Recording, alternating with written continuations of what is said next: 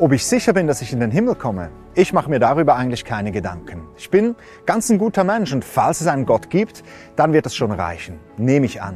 So ungefähr hört es sich an, wenn man hier in der City mit den Menschen über den Glauben spricht. Ganz schlüssig eigentlich, oder? Die Bibel jedoch, die alles über den Himmel weiß, die erzählt uns eine andere Geschichte.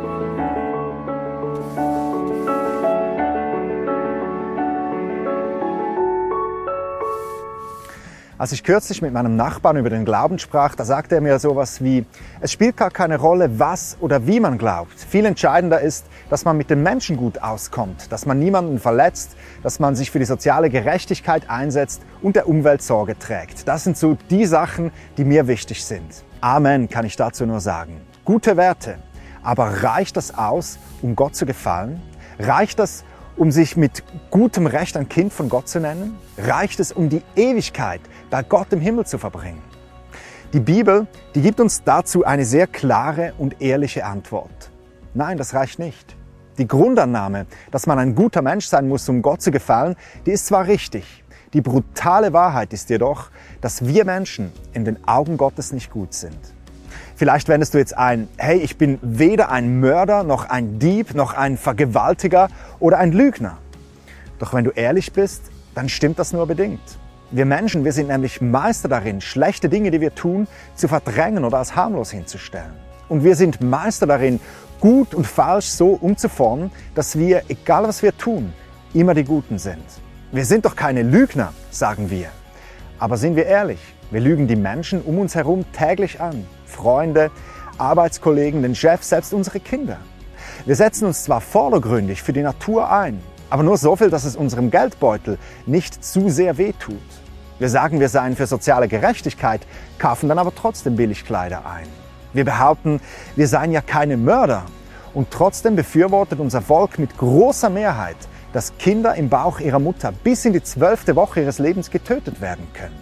Allein in Deutschland wurden so im vergangenen Jahr 99.000 Kinder getötet. Viel mehr, als im selben Zeitraum an Corona gestorben sind. Du sagst, ich bin kein Vergewaltiger. Und doch besuchst du am Abend noch schnell die Pornoseite. Und du nimmst dadurch in Kauf, dass Frauen für deine Befriedigung zwangsprostituiert und ausgenutzt werden. Ich weiß, sich das einzugestehen, das tut weh. Aber was ich dir sagen will, ist, es stimmt nicht. Du bist nicht gut genug für den Himmel. Niemand von uns ist es.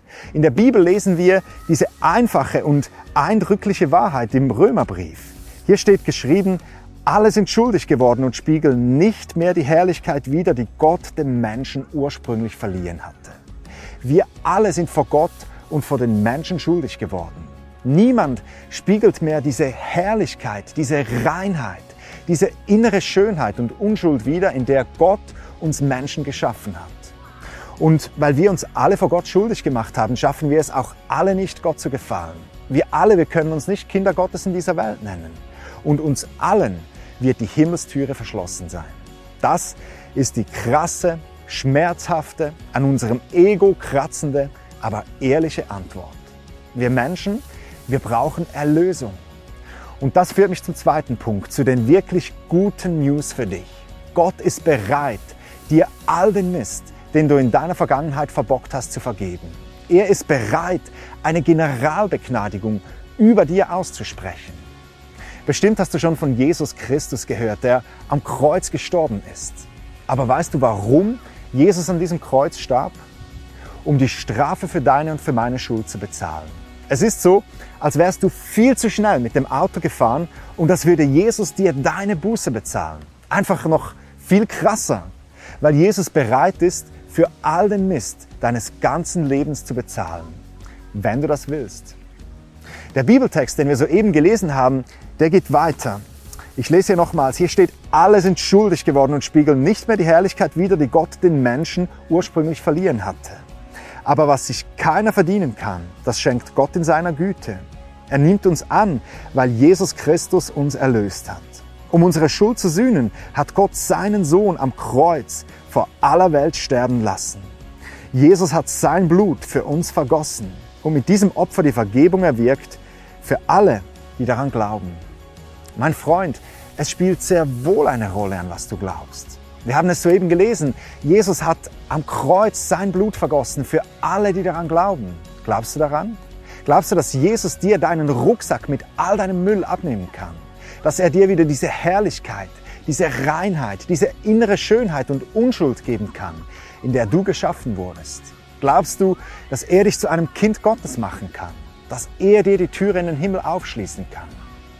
Wenn ja, dann zögere nicht. Nimm diesen Lotto Sechser für dich in Anspruch. Lade Jesus gleich jetzt in dein Leben ein. Auf meiner Webseite findest du einen Menüpunkt mit dem Namen Jesus nachfolgen. Da zeige ich dir, wie das geht. Hey, das war's schon wieder von Antworten aus der Bibel. Wir sehen uns beim nächsten Mal. Bis dahin wünsche ich dir Gottes mächtigen Segen. Bye.